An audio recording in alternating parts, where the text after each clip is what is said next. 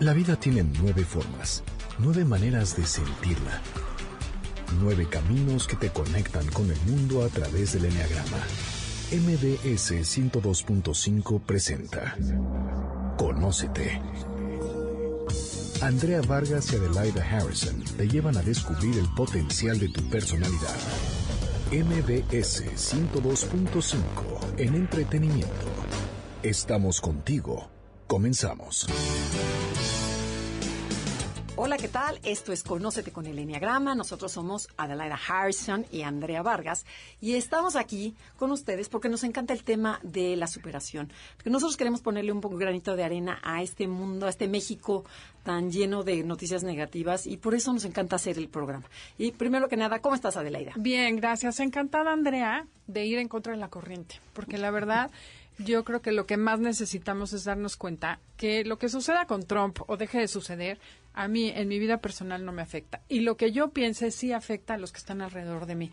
Entonces la idea es cambiar esa creencia de que nos va a ir fatal y este año va a ser difícil, porque si eso creen, eso va a suceder. Yo no soy muy del secreto, no conozco mucho, pero eh, la idea y la invitación el día de hoy y siempre es cambien la actitud y cambiar el mundo alrededor de ustedes. Así es, Andrea. Entonces, bueno, empecemos el día de hoy porque además tenemos una invitada que nos va a ayudar a lograr todo lo que nos propongamos este año. Ok, y para eso tenemos a Jennifer Nassif, está con nosotros, ella es colega de MBS y lo chistoso es que en MBS trabajamos muchísimas personas y no nos conocíamos y nos encontramos en el pasillo y nos empezó a platicar de su tema. dijimos, bueno, tienes que venir con nosotros. Nos va a hablar ahora de siete pasos para encontrar el alma del éxito, que el tema suena, pero padrísimo. Entonces, ¿cómo es? Bienvenida Jennifer, ¿cómo estás? Muchas gracias, gracias por la invitación. No puede ser, ¿verdad? Que las dos están, bueno, las tres estamos en sábado. Este, yo Nosotros a la una. En la mañana y, yo voy a estar más al, al, ratito. A mí me toca a las seis de la tarde.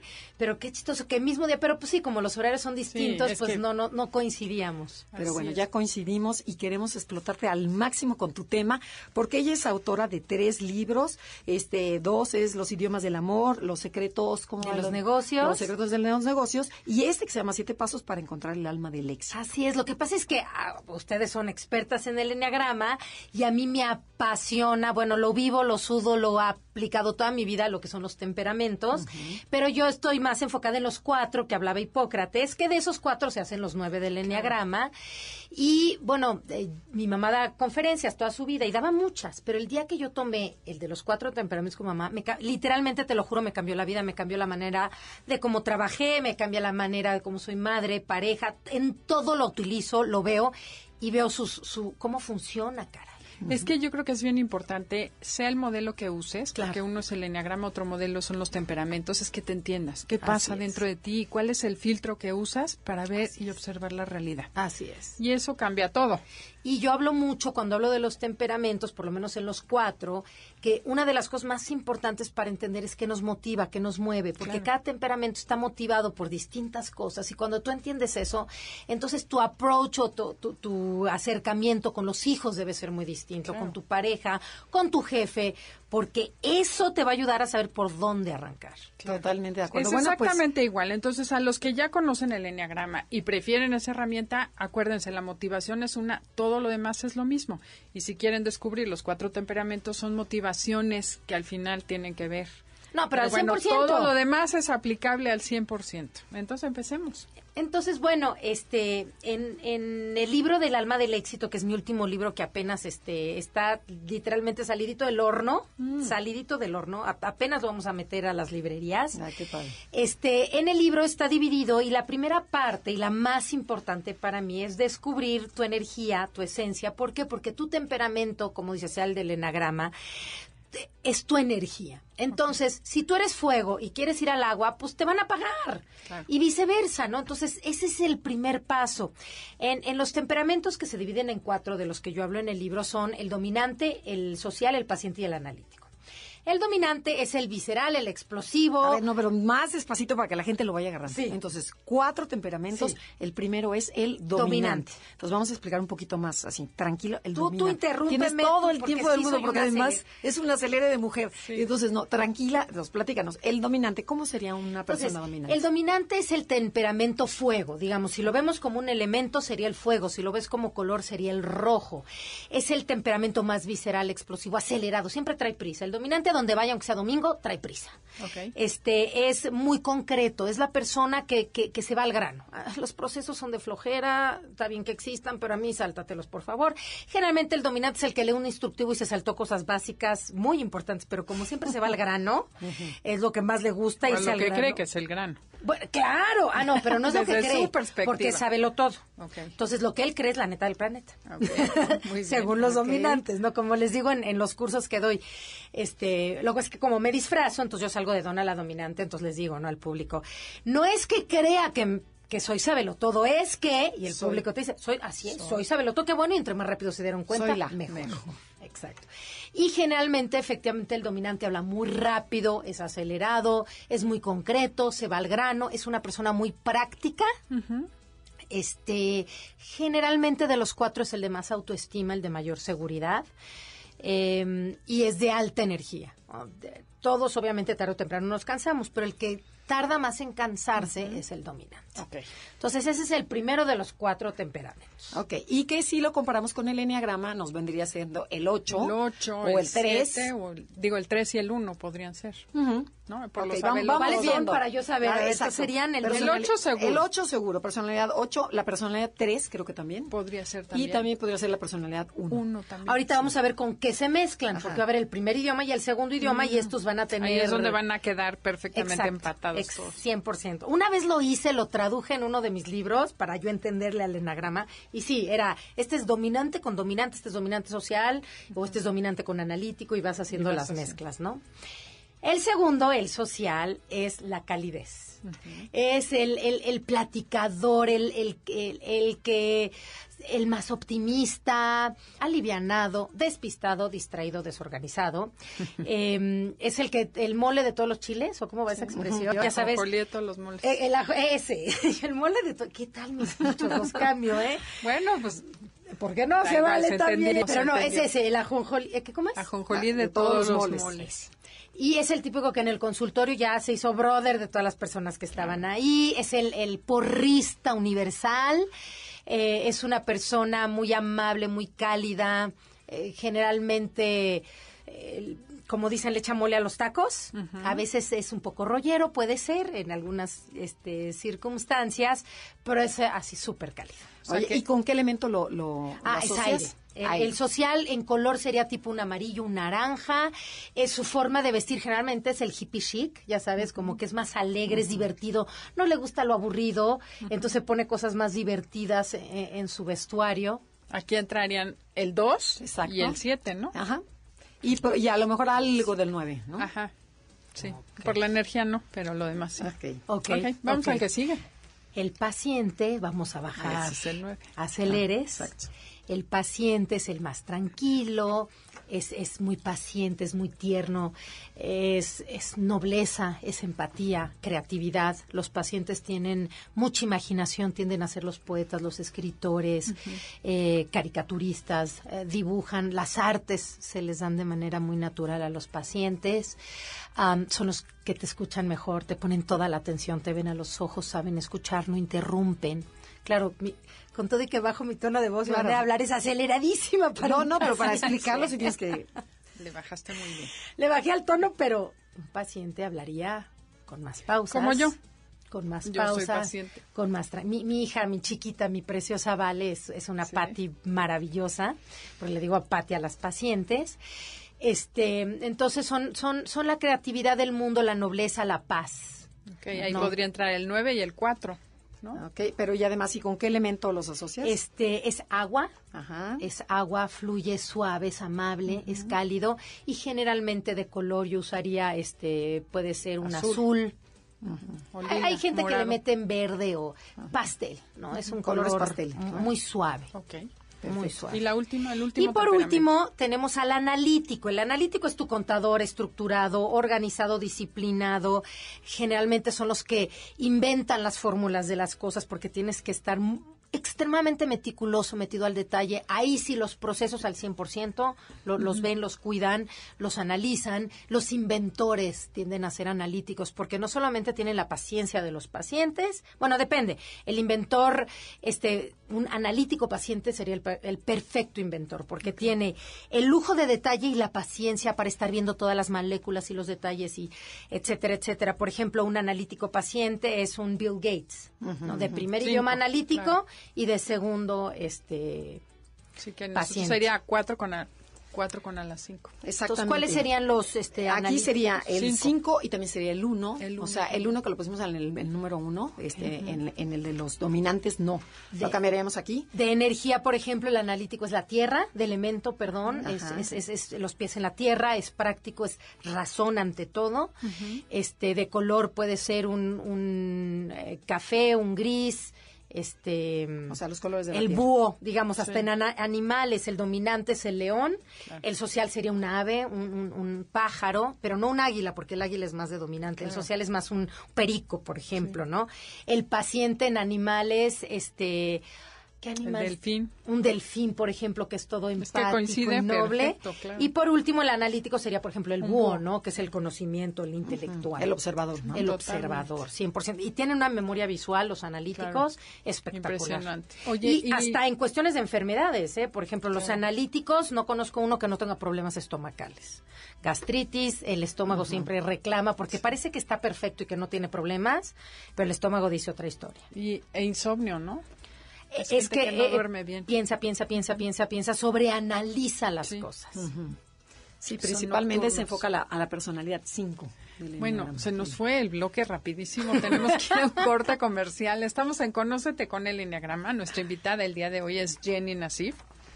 Eh, comuníquense en Facebook Enneagrama Conócete y Twitter arroba Conócete MBS. Si te perdiste el programa de 8-Track con Checo Sound, lo puedes escuchar descargando nuestro podcast en www.noticiasmbs.com.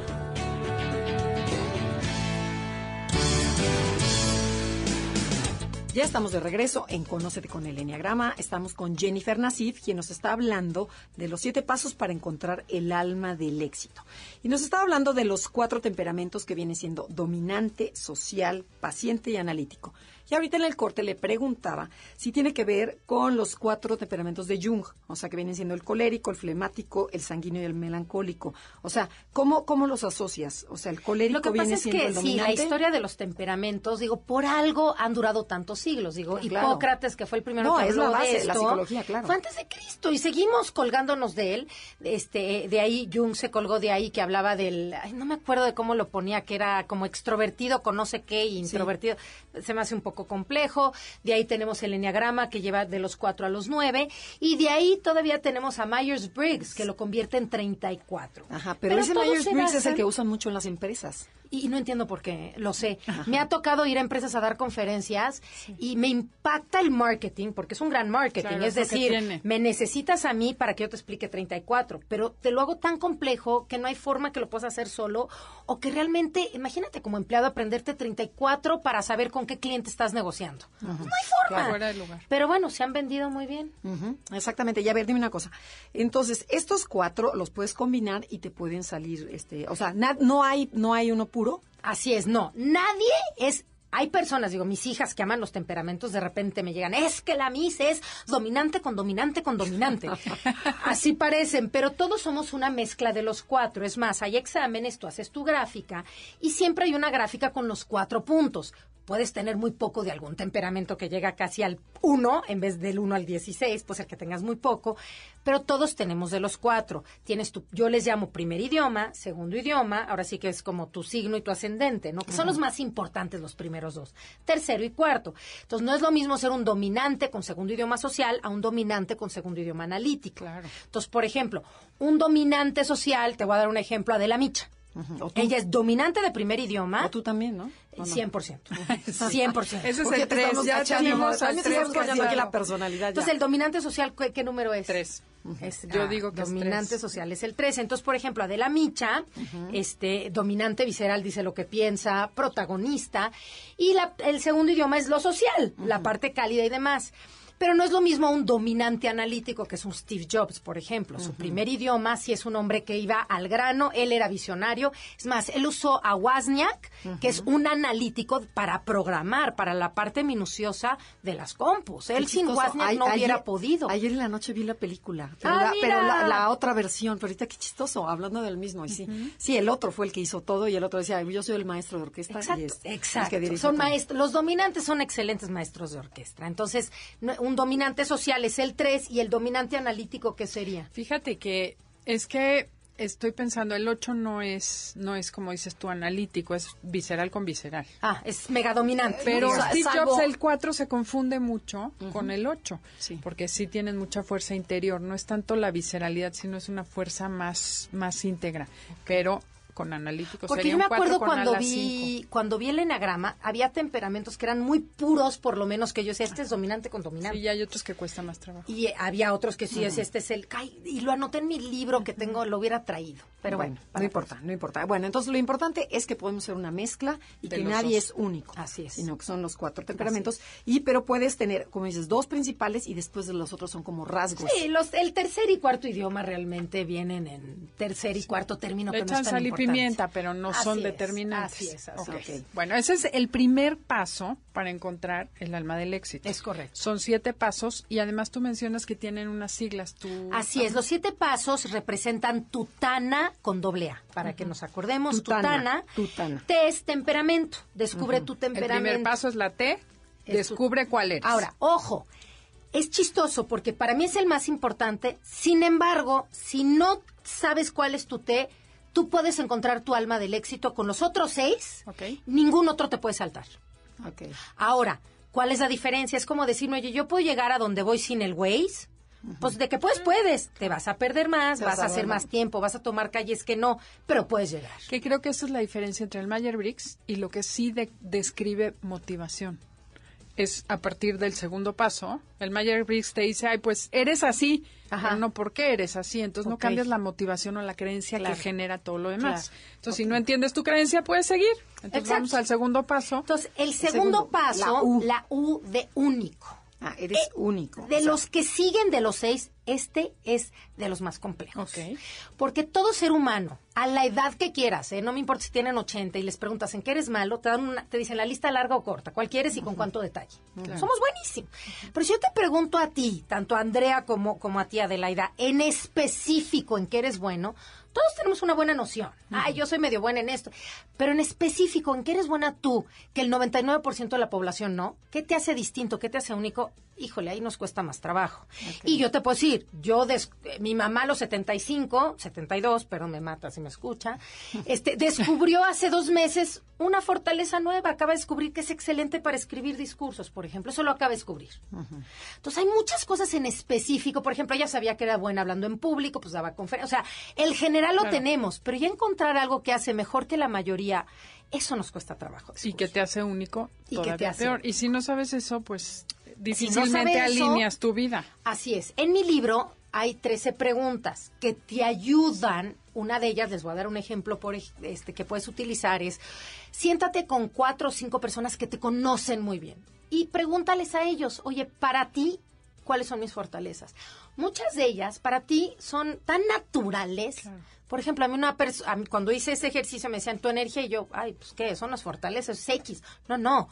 Tienes una energía que contagia, úsala más. Y yo generalmente hasta la escondía. En los programas de tele trataba de no mover las manos, de ser menos tú, que es el error que hacemos Claro. muchas veces. Para encajar. para encajar. Ese es el error. Y desgraciadamente hay demasiada gente encajando y poca gente sobresaliendo. Entonces es muy importante descubrir qué te hace único, pero es un paso de los más complicados donde vas a tomarte más tiempo de mi libro, pero hay preguntas, hay ejercicios donde para que te ayude a descubrir. Ok, pasemos al tercero. La El- T. la T. Entonces vamos en tutana. tutana. Empezamos T de temperamento, U de único y la otra T. La T de trabájalo. Hay un libro que se llama este Outliers de Malcolm Gladwell que te explica qué hace que la gente sobresalió, ¿no? Este creo que se llama, ay, en español, ah, ya me vendrá el nombre. Y él él te dice que la gente que sobresalió trabajó más de 10.000 horas su, su, su fuerte. Por ejemplo, da un ejemplo de los Beatles y dice que ellos antes de brincar al estrellato tuvieron oportunidad de tocar en 10.000 diferentes lugares, hicieron sus 10.000 horas. Bill Gates, por ejemplo, tuvo la oportunidad de crecer en, en, en un mundo afluente, donde tenía computadoras en una época donde no las tenía nadie. Entonces pudo practicar muchas horas que- con computadoras. o sea, el trabajo hace el maestro, ¿no? La práctica hace el maestro. ya descubriste tu fortaleza, este, ya sabes cuál es. Tienes que hacer dos cosas, ser un experto en conocimiento y un experto en la práctica, que son dos cosas distintas. Además, no es solo que sepas, es que sepas hacer. Así es. Entonces tienes que, digamos, por ejemplo, si yo quiero ser la mejor conferencista de México, que este ya descubrí que una de mis de mis fuertes es pasar mensajes, entonces tengo que leer todo acerca de los mejores conferencistas, investigar, observar, ir a todos los talleres que hay. Eh, yo soy miembro del, por ejemplo, NSA, que es el National Speakers Association, la Asociación de Conferencistas, y aprender de los mejores. Entonces, observarlos y la otra es practicar mis 10.000 horas, dar muchas pláticas donde pueda, como pueda. El libro creo que es Outliers. Outliers, sí. En español se llama Fuera de serie. Fuera, los fuera de serie. Gracias, gracias, Adelaida. San Lo tenía Google, aquí. San Google. Así es. Los fuera de serie. Padrísimo libro, además. Interesantísimo porque te, te explica estas personas que sobresalieron ¿Y cómo ejemplos como el de las 10.000 horas para lograr eso. Que aquí voy a hacer mi anuncio y regresar a lo que dijimos al principio del programa. También es muy cómodo decir, ay, porque Trump, ay, porque el gobierno, ay, porque no sé qué, tú qué has hecho para ser sobresaliente. Así es. así Entonces, es, sí hay que trabajar, pero sí se puede. Así es. Es el anuncio, porque tenemos que cambiar este país. Estoy de acuerdo. Ok. Y la manera de pensar es básica. Claro. Bueno, a Entonces, ver, pasemos entonces, después de que primero ya descubriste tu temperamento, después reconoces cuál es tu fortaleza, después Que la puede ser una o varias, ¿eh? Ojo. claro. Ok, O sea, tenemos pero la- varias. y la trabajas de dos maneras. Ajá. Una era en conocimiento y en práctica. la otra en práctica. Bueno, Información. un caso, ¿sabes quién es? La Amparín Espinosa que hacía las virgencitas de Distrole. Ah, sí, claro, claro. Dibujó vírgenes toda la primaria y secundaria y prepa. Sus compañeras te dicen, es que no hacía más que dibujar en el salón, o sea, se la Ah, pasaba mira, qué padre dibujando. historia. Entonces, a lo mejor deben haberla regañado miles de veces por estar haciendo virgencitas, pero Así ese es, su fíjate, talento. Ahorita un caso real, hijo de una amiga mía, este, competencias de, de coches de, jueguitos. Y este niño se la, desde chiquito hacía cochecitos de plastilina, dibujaba cochecitos, se la pasaba jugando y ahorita Nissan hizo una competencia donde ponía máquinas virtuales en los centros comerciales para que pusieras tu nombre. Y compitieron miles de, cienes de miles, ¿eh? Y escogieron a 10 mexicanos. Uno de ellos, hijo de mi amiga, se llama Johnny, el, este, Johnny Guindy. Entonces escogieron a 10 y de ahí mandaron a 10 de así todo el mundo de los países a competir y de todos esos ganó. ganó John. Y ahorita están en Dubai con sus papás, pero fíjate que de virtual se convirtieron en coches de Adebis, ¿eh? Wow. Eh, estuvieron una carrera de 24 horas con, con cuatro, tres otras personas en relevos y bueno, fue una experiencia, escribió muy bonito, pero ese es el alma del éxito, estar en Sí, sí, lo sí, que te sí, llena, lo que te Alguna apasiona. vez alguien dijo, busca en lo que jugabas de niño, porque ahí puede estar tu talento. Ese es, ese, fíjate, esa es Ese es una otro. pregunta que hubiéramos añadido, ya la añadiremos. Bueno, ya la ana- la añadí Patrocinada aquí. por Adelaida. Luego la A de tutana. Entonces, la, la A es, ya que, ya que lo trabajaste, ¿qué tan seguido lo estás aplicando en tu vida diaria? Fíjate que uno de los gurús de las fortalezas, uno de los gurús de las fortalezas es este Marcus Buckingham. Amo sus libros, si quieres saber algo acerca de fortalezas, es, es un gran autor. Y él te dice, fíjate, esta estadística a mí me alarma, me estresa y me angustia. Adivinen cuántos de nosotros aplicamos diariamente lo que hacemos mejor. ¿Qué porcentaje creen? Poquitito, ¿no? ¿Cuánto creen? ¿Qué, qué número? Den. Yo voy a haría trampa, ya sé, pero... Ah, entonces Pero sí. ¿cuánto ¿Qué será? ¿Un 20% o qué? Un 12%. Sol, imagínate qué fuerte lo que estoy diciendo. Solo el 12% de nosotros diariamente hacemos lo que nos apasiona, lo que nos gusta, lo que hacemos mejor. Yo soy bendecida. Y el 73% lo hace una vez por semana. Ok. Sí, poquitito.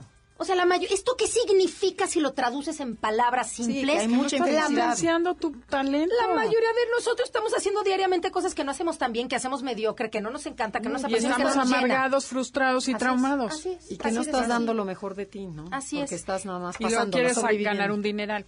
No se puede. Imposible. Entonces, busca el hobby. Ese hobby que haces una vez a la semana, eso probablemente Es sea lo que te pueda dar de comer. Y, y además de una manera maravillosa. Entonces- Otra pregunta. Aplícalo quiere decir aplícalo diariamente. Busca aplícalo formas. Ahora, por ejemplo, igual y ahorita estás en un trabajo y lo tuyo era cantar. Bueno, pues en las tardes trata de buscar, al principio igual y regalas tu trabajo o lo cobras en tres pesos en todos los eventos que puedas y poco a poco se va a convertir en tu plato fuerte, aunque ahorita sea Claro. nada más tu, tu, tu, tu ensaladita, ¿no? Sí, exacto. El chiste es encontrar para que des bueno. Así es. Es que es impactante. Y entonces, ya que lo aplicaste, tenemos que ir a un corte comercial. tenemos que ir a un me corte están comercial. haciendo Ah, sí. caras. Entonces, espérenme tantito. Regresamos después de un corte comercial. Estamos con Jennifer Nasib hablando de la manera, los siete pasos para descubrir el alma del éxito. contáctenos en Facebook, Enneagrama Conócete, o mándenos un tweet. Arroba conócete MBS. Si te perdiste el programa de 8-Track con Checo Sound, lo puedes escuchar descargando nuestro podcast en www.noticiasmbs.com.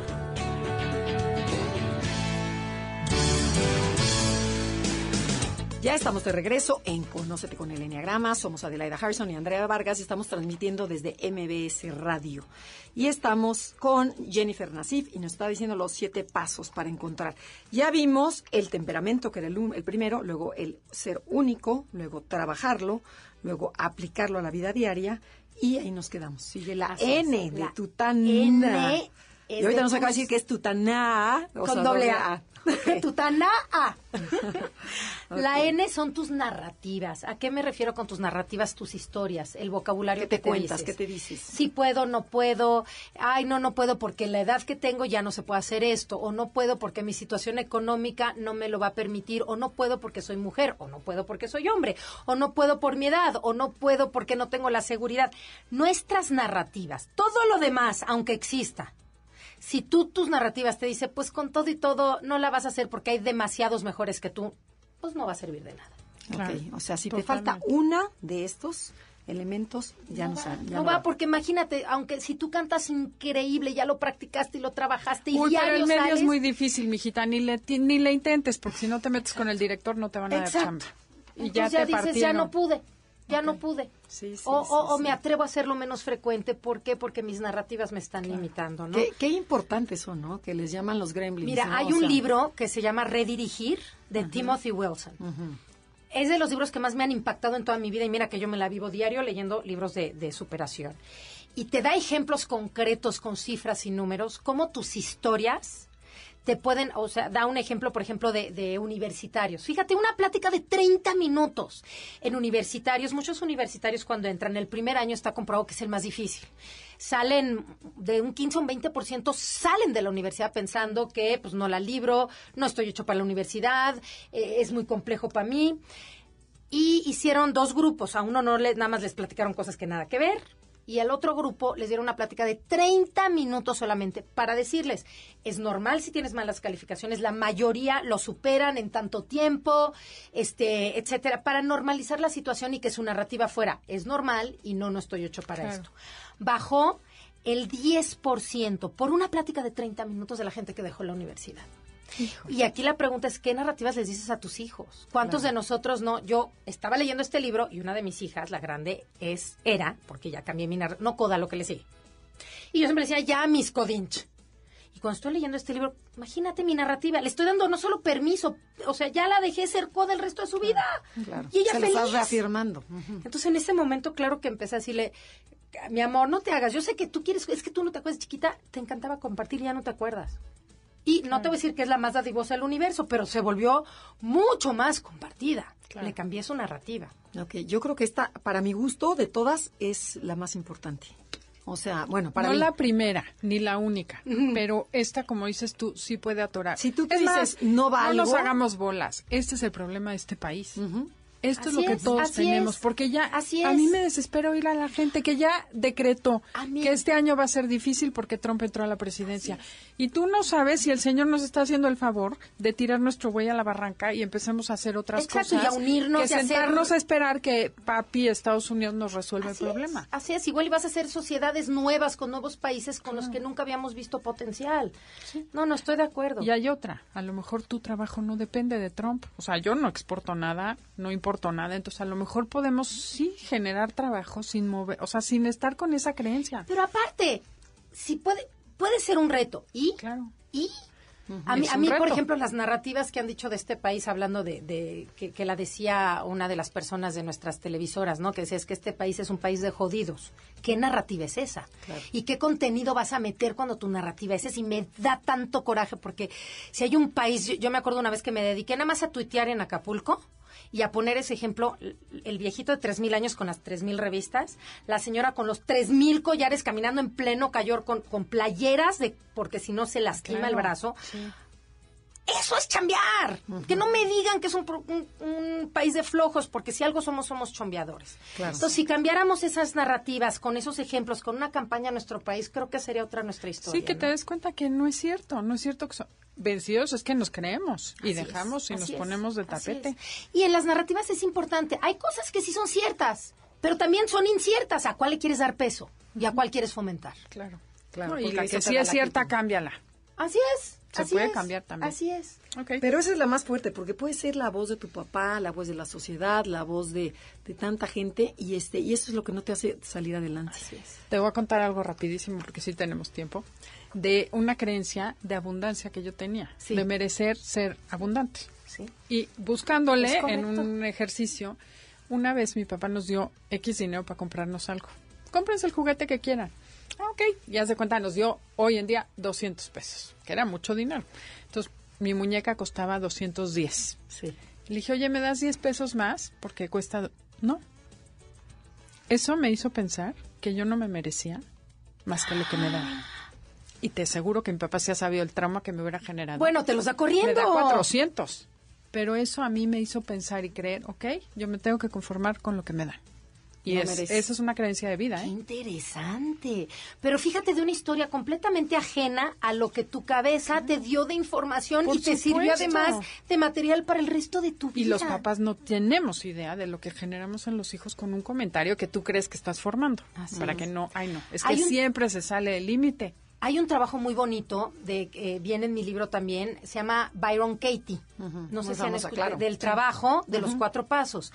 Y sus cuatro pasos son excelentes para cuestionar tus narrativas o tus historias. Es 100% cierto lo que te estás diciendo. Puede ser 99, pero siempre hay un 1% que no. Y al cuando tú te contestas por qué no es cierto, te das cuenta de, de- de lo falso con lo que estabas viviendo. Claro. No, bueno. bueno, entonces pasemos a la siguiente. Se, sigue la A. Entonces Entonces, vamos en tutana. La primera A. Tutana. Ajá. es alianzas estratégicas. Mira, igual y habrá alguien que lo pueda hacer solo. Yo personalmente no conozco. Te digo, hasta un magno como Steve Jobs necesitó a Wozniak. Disney necesitó a su hermano, que Disney era el soñador, hablando de, de personalidades, temperamentos, era el soñador idealista y su hermano era el práctico, pies en la tierra. Entonces, esas alianzas y además alianzas en personalidad que nos ayudan a complementar Claro. nuestras debilidades, las alianzas estratégicas. Estratégica es básica porque no es nada más aliarte con quien sea. Eh, no, el chiste no es porque no lo quieras hacer solo, es porque cada quien tiene diferentes fortalezas y diferentes cosas que hacen bien, que disfrutan. Igual y a ti la contabilidad la amas y yo la detesto. Entonces, si yo la detesto, tengo que hacer mi contabilidad, me va a tomar cuatro veces más tiempo que a ti y además me va a poner de malas. Cuando a ti esa parte te fascina. Pero vender a ti te choca y a mí me fascina. Claro, no, Entonces, cada quien hace lo que le fascina, lo va a hacer bien, va a sobresalir, le va a ahorrar tiempo. Entonces, encontrar gente que tenga diferentes fortalezas y además este, alianzas eh, con diferentes complementos, ¿no? Por ejemplo, en Estados Unidos tienes un Barnes Nobles, que es la librería tipo la Gandhi acá, y tienes el café, el, que tenemos aquí también, un Starbucks. Entonces, ¿qué hizo? Digo, el café podrá decir, ah, yo voy a vender libros porque se me hace una buena estrategia para que se sienten y tomen más café. Y la librería también puede decir, voy a poner mi café para que tomen café y compren más libros. ¿Para qué? Sí, ya si estos hacen- que son fuertes y le saben, buscan a los expertos del tema, uno que no es tan experto deberíamos de hacer, no Claro. como dicen, zapato a su za- Zapatero a su zapatero a zapato, su sí. zapato. Sí, totalmente. Cada quien que haga lo que ama y que hace bien. Sí, pero sí buscar una estrategia, o sea, un- una, Alianza una alianza, estratégica, un Van no Gogh. Un Van Gogh sin el hermano no hubiera venido nada, ¿no? por ejemplo. Bueno, Y no eso vendió llévalo hasta a las escuelas, que en vez de que el maestro divida los trabajos en equipo entre cuatro y cada quien investiga algo, poner a los niños a decir, ¿para qué eres bueno? Porque hay unos que Así literal les gusta en el equipo Así llevar el café y comprar la pizza. Bueno, pues tú dedícate a eso para que el otro que le gusta investigar haga la investigación y a la que le gusta ir a hacer entrevistas las haga. Que eh, eso es lo que tenemos que aprender. A ver, ¿para qué soy bueno? Y dividir el Yo en trabajo. mi libro hablo de, un- de los triatletas. Imagínate que en una competencia de triatlón, al que le encanta correr lo pongan a nadar. Y al que le encanta nadar lo pongan a hacer bici. ¿En qué lugar van a llegar? Sí. Este es muy obvio, es obvio. Pero, Pero así, de de obvio obvio es como es en la vida real no lo hacemos. Claro. En la vida real estamos en Quieres trabajos hacer el todólogo, ¿no? que, que no. O, China, había lugar, había espacio en relaciones públicas. Yo quería de contador, pero como se abrió aquí, pues aquí me meto. Claro. Y ahí ya me quedé porque ahí crezco, ¿no? O sabes que es típico que te ponen de director general y entonces tienes que saber de ventas o de una rama. Entonces tienes que ser vendedor, pero seguimiento a los procesos. Nunca funciona. El que le gusta vender no le gusta estar en el escritorio. Entonces, de entrada, la manera en que las empresas dividen el trabajo Así está es. fatal porque le dan dos trabajos que son totalmente opuestos a la misma persona. Sí, o sea, rodéate de gente que, eh, que haga lo que tú no puedes. ¿no? Complementate, Sí, exacto. pero muchas veces en México lo que pasa es que está el complejo. Entonces, ¿cómo yo voy a contratar a alguien me- mejor que yo? Entonces me lleno, me rodeo de gente que es Mediocre. y entonces no avanzamos. Pues, En México y en Estados Exacto. Unidos ve lo que está haciendo Donald con su equipo. Claro. Se está rodeando de gente igual de mediocre para que no lo paquen. Sí, ¿verdad? Bueno, sigamos a la siguiente, a la siguiente A. Entonces, este, ah, y nada más rapidísimo, porque ahorita que dijiste de la escuela, eh, me acordé del ejemplo de las calificaciones. Marcus Buckingham, y lo hablo en el libro, da un ejemplo buenísimo en una de sus conferencias donde dice, cuando llegan las calificaciones de tus hijos, ¿qué es lo primero que haces? ¿De qué hablas? De sus malas calificaciones. ¿Dónde enfocas en tu todo tu tiempo en por qué te sacaste un 6? En vez de el 20% en cómo la libras para el 7 nada más para que no te corran. Pero el resto de mi 80% de mi tiempo es por qué te sacaste un 10. ¿Qué fue lo que te encantó? Entonces, es un poco lo que habías Claro. mencionado hace rato. Empieza desde, no solo las escuelas, los papás. Hay que ¿qué eres fomentar las fortalezas de nuestros hijos y no enfocarnos tanto a sus debilidades. Totalmente de acuerdo. Y la última A, que es básica para encontrar el- no solo el éxito, sino el alma del éxito, la última A es aportación al mundo. Con lo que tú haces maravilloso, con lo que haces bien. Tú lo dijiste, al- lo dijeron las dos al principio del programa. Estamos aquí porque queremos aportar nuestro granito de arena con nuestras fortalezas de saber entrevistar, de escuchar, de aprender y de crecer, aportándolo al mundo, ¿no? Claro. Entonces, tu aportación con tu fortaleza puede ser que tú eres muy organizada y que tú dices, ¿cómo es mi granito de arena? Bueno, a mi hermana le cambió la vida el día que vino una mujer organizada, mi hermana Sally social, desorden total. La, la ayudó a organizar, no sabes cómo le cambió su vida, ¿no? Entonces, obviamente lo puedes hacer laboralmente hablando, cobrando, pero tu aportación al mundo es también dándolo. Entonces, igual tú dices, de mis 20 horas laborales que cobro, dos voy a dedicar para ayudar a organizar a gente con bajos recursos, ¿no? O simplemente, por ejemplo, yo, una de mis fortalezas es resolver problemas. Tú me puedes decir tu problema, el que quieras, del tamaño que quieras Que lo resuelvo. y yo te voy a te voy a encaminar a la solución. Entonces yo lo hago en el radio y lo hago en, en, en mi en mi Yahoo, en este correo electrónico a quien quiera gratuito. El que quiera preguntarme lo que quiera, a todos los contesto. Esa es mi aportación. Y cuando tú ves que estás ayudando, no solo por remuneración, sino también por tu aportación, por tu co- por lo que quieres hacer, eso también te llena mucho y te da mucha satisfacción. Sí, no, yo creo que es de las mejores gratificaciones que puede uno recibir y decir gracias por lo que me has ayudado, ¿no? Sí, sobre todo que si puedes ayudar o contribuir a que los demás tengan una mejor vida, entiendan algo de sí mismos, mejoren. Pero aparte, fíjate, suena bonito y suena que lo haces por los demás.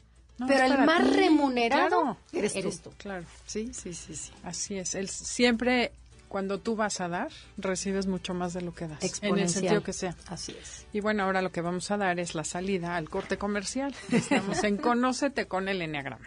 Visítenos en Facebook, Enneagrama Conócete. Y fíjense, si les interesa el programa y quieren y nos, eh, nos pescaron a la mitad, pueden meterse a iTunes, Enneagrama Conócete. Ahí estamos, o también en la página de la estación Si te perdiste el programa de 8-Track con Checo Sound, lo puedes escuchar descargando nuestro podcast en www.noticiasmbs.com.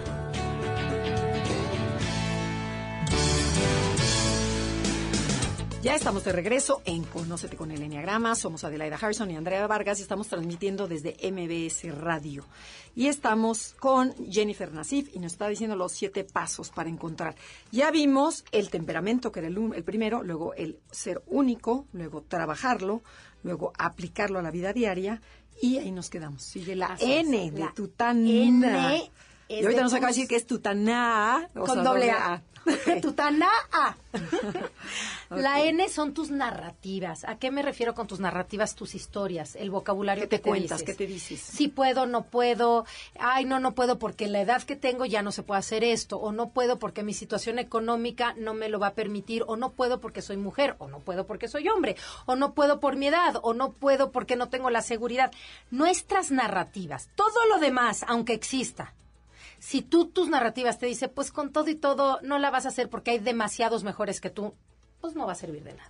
Claro, Ok, O sea, si te totalmente. falta una de estos elementos, ya no, sale. ya No, va, porque imagínate, aunque si tú cantas increíble, ya lo practicaste y lo trabajaste y Uy, pero el medio sales, es muy difícil, mijita. Ni le, ti- ni le intentes, porque si no te metes con el director no te van a dar Exacto. chamba.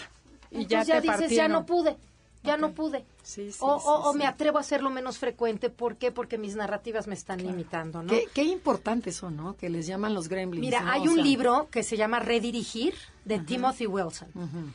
Es de los libros que más me han impactado en toda mi vida y mira que yo me la vivo diario leyendo libros de, de superación.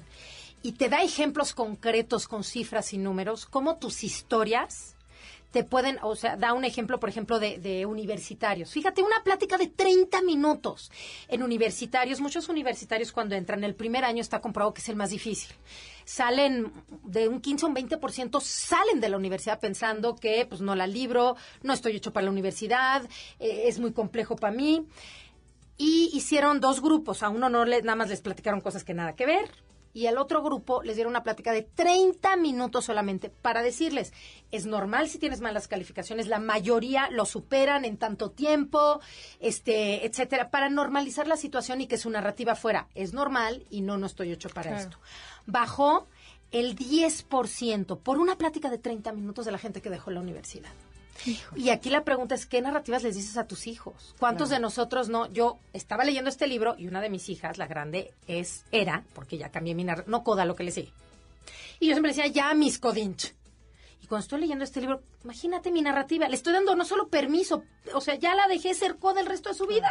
Claro. Y ella Se lo feliz. estás reafirmando. Entonces, en ese momento, claro que empecé a decirle, mi amor, no te hagas. Yo sé que tú quieres, es que tú no te acuerdas, chiquita, te encantaba compartir y ya no te acuerdas. Y no te voy a decir que es la más dadivosa del universo, pero se volvió mucho más compartida. Claro. Le cambié su narrativa. Ok, yo creo que esta, para mi gusto, de todas, es la más importante. O sea, bueno, para no mí. la primera ni la única, pero esta, como dices tú, sí puede atorar. Si tú te es dices, más, no valgo- nos hagamos bolas. Este es el problema de este país. Ujú. Esto es lo que es, todos tenemos, es, porque ya así a mí es. me desespera oír a la gente que ya decretó mí- que este año va a ser difícil porque Trump entró a la presidencia. Y tú no sabes si el señor nos está haciendo el favor de tirar nuestro buey a la barranca y empecemos a hacer otras Exacto, y cosas. a unirnos que y a hacer- sentarnos a esperar que papi Estados Unidos nos resuelva Así el es, problema. así es, igual ibas a hacer sociedades nuevas con nuevos países con los que nunca habíamos visto potencial. No, no estoy de acuerdo. Y hay otra, a lo mejor tu trabajo no depende de Trump. O sea, yo no exporto nada, no importo entonces a lo mejor podemos sí generar trabajo sin mover, o sea, sin estar con esa creencia. Pero aparte, si puede, puede ser un reto. ¿Y? Claro. ¿Y? A mí, a mí por ejemplo, las narrativas que han dicho de este país, hablando de, de- que, que la decía una de las personas de nuestras televisoras, ¿no? Que decía, es que este país es un país de jodidos. ¿Qué narrativa es esa? ¿Y qué contenido vas a meter cuando tu narrativa es esa? Y me da tanto coraje porque si hay un país, yo, yo me acuerdo una vez que me dediqué nada más a tuitear en Acapulco, y a poner ese ejemplo, el viejito de 3.000 años con las 3.000 revistas, la señora con los 3.000 collares caminando en pleno cayor con, con playeras, de porque si no se lastima el brazo. Eso es chambear. Que no me digan que es un, pro- un- un país de flojos, porque si algo somos, somos chambeadores. Claro. Entonces, si cambiáramos esas narrativas con esos ejemplos, con una campaña en nuestro país, creo que sería otra nuestra historia. Sí, que te des cuenta que no es cierto, no es cierto que son vencidos, es que nos creemos y Así dejamos es, y nos es, ponemos de así tapete. Y en las narrativas es importante. Hay cosas que sí son ciertas, pero también son inciertas. ¿A cuál le quieres dar peso? ¿Y a cuál quieres fomentar? Claro. Claro, No, y la que sí es la cierta, cámbiala. Así es. Se así puede es, cambiar también. Así es. Pero esa es la más fuerte, porque puede ser la voz de tu papá, la voz de la sociedad, la voz de, de tanta gente, y este y eso es lo que no te hace salir adelante. Te voy a contar algo rapidísimo porque sí tenemos tiempo. De una creencia de abundancia que yo tenía, Sí. de merecer ser abundante. Sí. Y buscándole Es en un ejercicio, una vez mi papá nos dio X dinero para comprarnos algo. Cómprense el juguete que quieran. Ah, ok. Y haz de cuenta, nos dio hoy en día 200 pesos, que era mucho dinero. Entonces, mi muñeca costaba 210. Sí. Le dije, oye, ¿me das 10 pesos más? Porque cuesta... No. Eso me hizo pensar que yo no me merecía más que lo que me daba. Y te aseguro que mi papá se ha sabido el trauma que me hubiera generado. Bueno, te los da me corriendo. da 400. Pero eso a mí me hizo pensar y creer, ok, yo me tengo que conformar con lo que me dan. Y No es, esa es una creencia de vida, Qué ¿eh? interesante. Pero fíjate de una historia completamente ajena a lo que tu cabeza te dio de información Por y te sirvió además de material para el resto de tu vida. Y los papás no tenemos idea de lo que generamos en los hijos con un comentario que tú crees que estás formando. Así para es. que no, ay no, es que un- siempre se sale el límite. Hay un trabajo muy bonito, de eh, viene en mi libro también, se llama Byron Katie. No sé si han escuchado claro. del trabajo de los cuatro pasos. Y sus cuatro pasos son excelentes para cuestionar tus narrativas o tus historias. Es 100% cierto lo que te estás diciendo. Puede ser 99, pero siempre hay un 1% que no. Y al cuando tú te contestas por qué no es cierto, te das cuenta de, de- de lo falso con lo que estabas viviendo. Claro. Ah, bueno. bueno, entonces pasemos a la siguiente. Se, sigue la A. Entonces Entonces, vamos en tutana. Tana, la primera A. Tutana. Es alianzas estratégicas. Ok. Mira, igual y habrá alguien que lo pueda hacer solo. Yo personalmente no conozco. Te digo, hasta un magno como Steve Jobs necesitó a Wozniak. Disney necesitó a su hermano, que Disney era el soñador, hablando de, de personalidades, temperamentos, era el soñador idealista y su hermano era el práctico, pies en la tierra. Entonces, esas alianzas y además alianzas en personalidad que nos ayudan a complementar Claro. nuestras debilidades, las alianzas estratégicas. Estratégica es básica porque no es nada más aliarte con quien sea. Eh, no, el chiste no es porque no lo quieras hacer solo, es porque cada quien tiene diferentes fortalezas y diferentes cosas que hacen bien, que disfrutan. Igual y a ti la contabilidad la amas y yo la detesto. Entonces, si yo la detesto, tengo que hacer mi contabilidad, me va a tomar cuatro veces más tiempo que a ti y además me va a poner de malas. Cuando a ti esa parte te fascina. Pero vender a ti te choca y a mí me fascina. Claro, no, Entonces, cada quien hace lo que le fascina, lo va a hacer bien, va a sobresalir, le va a ahorrar tiempo. Entonces, encontrar gente que tenga diferentes fortalezas y además este, alianzas eh, con diferentes complementos, ¿no? Por ejemplo, en Estados Unidos tienes un Barnes Nobles, que es la librería tipo la Gandhi acá, y tienes el café, el, el que tenemos aquí también, un Starbucks. Entonces, ¿qué hizo? Digo, el café podrá decir, ah, yo voy a vender libros porque se me hace una buena estrategia para que se sienten y tomen más café. Y la librería también puede decir, voy a poner mi café para que tomen café y compren más libros. ¿Para qué? Sí, ya si estos hacen- que son fuertes y le saben, buscan a los expertos del tema, uno que no es tan experto deberíamos de hacer. No, Claro. como dicen, zapato a su za- Zapatero a su zapatero a zapato, su sí. zapato. Sí, totalmente. Cada quien que haga lo que ama y que hace bien. Sí, pero sí buscar una estrategia, o sea, un, una, Alianza una estratégica, Un Van no Gogh. Un Van Gogh sin el hermano no hubiera venido nada, ¿no? por ejemplo. Bueno, Y no vendió, eso hasta a las escuelas, que en vez de que el maestro divida los trabajos en equipo entre cuatro y cada quien investiga algo, poner a los niños a decir, ¿para qué eres bueno? Porque hay unos que Así literal les gusta en el equipo Así llevar el café y comprar la pizza. Bueno, pues tú dedícate a eso para que el otro que le gusta investigar haga la investigación y a la que le gusta ir a hacer entrevistas las haga. Que eh, eso es lo que tenemos que aprender. A ver, ¿para qué soy bueno y dividir el Yo en trabajo? mi libro hablo de, un- de los triatletas. Imagínate que en una competencia de triatlón, al que le encanta correr lo pongan a nadar. Y al que le encanta nadar lo pongan a hacer bici. ¿En qué lugar van a llegar? Sí. Este es muy obvio, es obvio, pero, así, de, obvio, como es, en la vida real no lo hacemos. Claro. En la vida real estamos en Quieres trabajos hacer el todólogo, ¿no? que, que no. O, China, había lugar, había espacio en relaciones públicas. Yo quería de contador, pero como se abrió aquí, pues aquí me meto. Claro. Y ahí ya me quedé porque ahí crezco, ¿no? O sabes que es típico que te ponen de director general y entonces tienes que saber de ventas o de una rama. Entonces tienes que ser vendedor, pero seguimiento a los procesos. Nunca funciona. El que le gusta vender no le gusta estar en el escritorio. Entonces, de entrada, la manera en que las empresas dividen el trabajo Así está es. fatal porque le dan dos trabajos que son totalmente opuestos a la misma persona. Sí, o sea, rodéate de gente que, eh, que haga lo que tú no puedes. ¿no? Complementate, Sí, exacto. pero muchas veces en México lo que pasa es que está el complejo. Entonces, ¿cómo yo voy a contratar a alguien me- mejor que yo? Entonces me lleno, me rodeo de gente que es Mediocre. mediocre y entonces no avanzamos. Pues, En México y en Estados Exacto. Unidos ve lo que está haciendo Donald con su equipo. Claro. Se está rodeando de gente igual de mediocre para que no lo paquen. Sí, ¿verdad? Bueno, sigamos a la siguiente, a la siguiente A. Entonces, este, ah, y nada más rapidísimo, porque ahorita que dijiste de la escuela, eh, me acordé del ejemplo de las calificaciones. Marcus Buckingham, y lo hablo en el libro, da un ejemplo buenísimo en una de sus conferencias donde dice, cuando llegan las calificaciones de tus hijos, ¿qué es lo primero que haces? ¿De qué hablas? De sus malas calificaciones. ¿Dónde enfocas en tu todo tu tiempo en por qué te sacaste un 6? En vez de el 20% en cómo la libras para el 7 nada más para que no te corran. Pero el resto de mi 80% de mi tiempo es por qué te sacaste un 10. ¿Qué fue lo que te encantó? Entonces, es un poco lo que habías Claro. mencionado hace rato. Empieza desde, no solo las escuelas, los papás. Hay que ¿qué eres fomentar las fortalezas de nuestros hijos y no enfocarnos tanto a sus debilidades. Totalmente de acuerdo. Y la última A, que es básica para encontrar el- no solo el éxito, sino el alma del éxito, la última A es aportación al mundo. Con lo que tú haces maravilloso, con lo que haces bien. Tú lo dijiste, al- lo dijeron las dos al principio del programa. Estamos aquí porque queremos aportar nuestro granito de arena con nuestras fortalezas de saber entrevistar, de escuchar, de aprender y de crecer, aportándolo al mundo, ¿no? Claro. Entonces, tu aportación con tu fortaleza puede ser que tú eres muy organizada y que tú dices, ¿cómo es mi granito de arena? Bueno, a mi hermana le cambió la vida el día que vino una mujer organizada, mi hermana Sally social, desorden total. La, la ayudó a organizar, no sabes cómo le cambió su vida, ¿no? Entonces, obviamente lo puedes hacer laboralmente hablando, cobrando, pero tu aportación al mundo es también dándolo. Entonces, igual tú dices, de mis 20 horas laborales que cobro, dos voy a dedicar para ayudar a organizar a gente con bajos recursos, ¿no? O simplemente, por ejemplo, yo, una de mis fortalezas es resolver problemas. Tú me puedes decir tu problema, el que quieras, del tamaño que quieras Que lo resuelvo. y yo te voy a te voy a encaminar a la solución. Entonces yo lo hago en el radio y lo hago en, en, en mi en mi Yahoo, en este correo electrónico a quien quiera gratuito.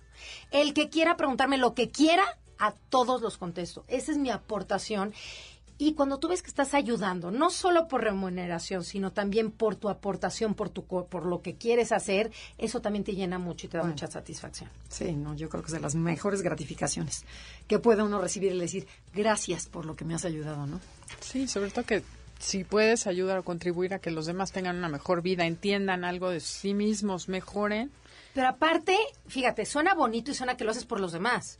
No, pero el más ti. remunerado Claro. eres, Eres tú. Claro, Sí, sí, sí, sí. así es. El, siempre cuando tú vas a dar, recibes mucho más de lo que das. En el sentido que sea. Así es. Y bueno, ahora lo que vamos a dar es la salida al corte comercial. Estamos en Conócete con el Enneagrama.